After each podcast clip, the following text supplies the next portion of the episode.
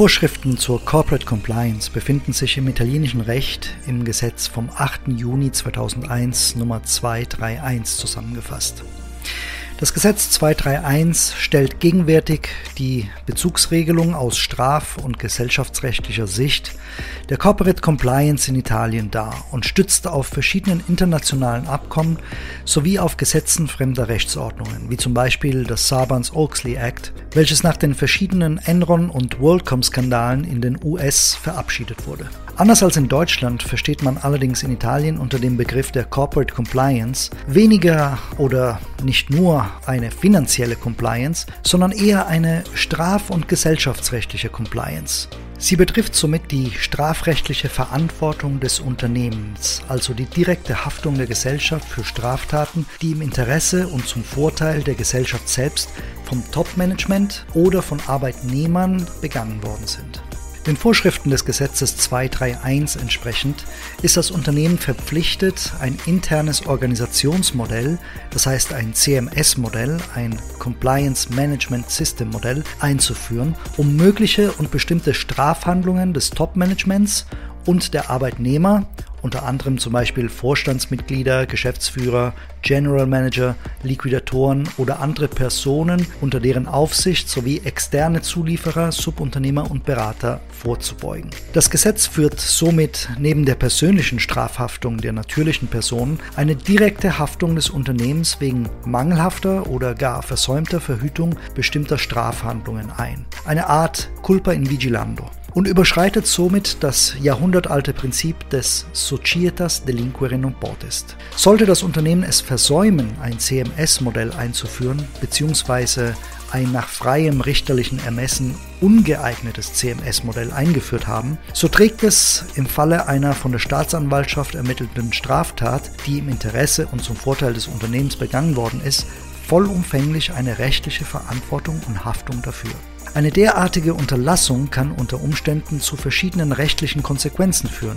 die beginnend von einer hohen Geldstrafe oder Ausschließung aus Zuschüssen oder vom Staat subventionierte Auslagen bis zur Beschlagnahmung der Gesellschaftsgüter und dem Widerruf bereits ausgestellter Lizenzen und Konzessionen gehen kann. Unter den wichtigsten und häufiger vorkommenden Straftaten, die zu einer Haftung des Unternehmens im Sinne des Gesetzes 231 führen können, zählen beispielsweise die folgenden. Ungehörige Einnahmen von öffentlichen Auslagen sowie Betrug gegenüber dem Staat oder anderen öffentlichen Behörden für die Einnahme öffentlicher Auslagen. Schmiergeldzahlung, Schiebung sowie Korruption und Bestechung verschiedene Straftaten in Gesellschaftsangelegenheiten, wie beispielsweise die trügerische Darstellung der Gesellschaftslage gegenüber Gesellschafter und Gesellschaftsgläubiger, die unwahre Darstellung des Gesellschaftsprospekts oder Börsenprospekts, die unwahre Berichterstattung gegenüber der Revisionsgesellschaft, die Kontrollverhinderung, die unechte Kapitalangabe,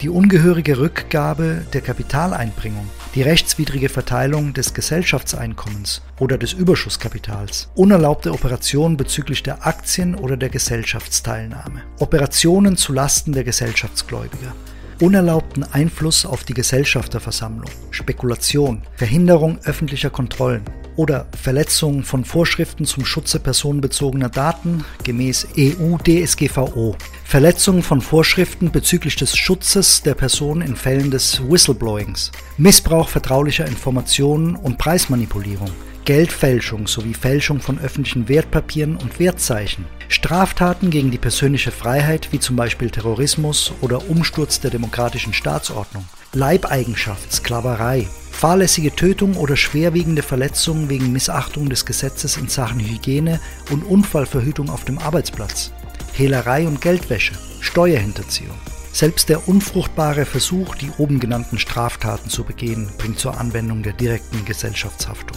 Ein weiteres wichtiges Thema im Zusammenhang mit dem internen CMS-Modell ist das CMS-Aufsichtsorgan, nicht mit dem Aufsichtsrat zu verwechseln. Das Unternehmen ist nicht nur verpflichtet, durch die Zustimmung des Verwaltungsrates ein internes CMS-Modell einzuführen, um mögliche und bestimmte Strafhandlungen vorzubeugen, sondern auch ein finanziell unabhängiges CMS-Aufsichtsorgan zu benennen, welches für die konkrete Umsetzung, Anwendung und regelmäßige Anpassung und Erneuerung des eingeführten CMS-Modells zuständig zuständig ist. Im Falle einer vielfältig artikulierten Organisation ist es besonders wichtig, dass dem CMS-Aufsichtsorgan mehrere Personen angehören, die mit dem Gesetz 231 sowie mit den sogenannten Risikogebieten der Gesellschaft eng vertraut und in der Lage sind, sollte eine Straftat begangen worden sein, konkrete Entscheidungen in Bezug auf die Bestrafung und die konsequente Anpassung des CMS-Modells zu treffen. Die Einführung des CMS-Modells ist zwar keine absolute Garantie dafür,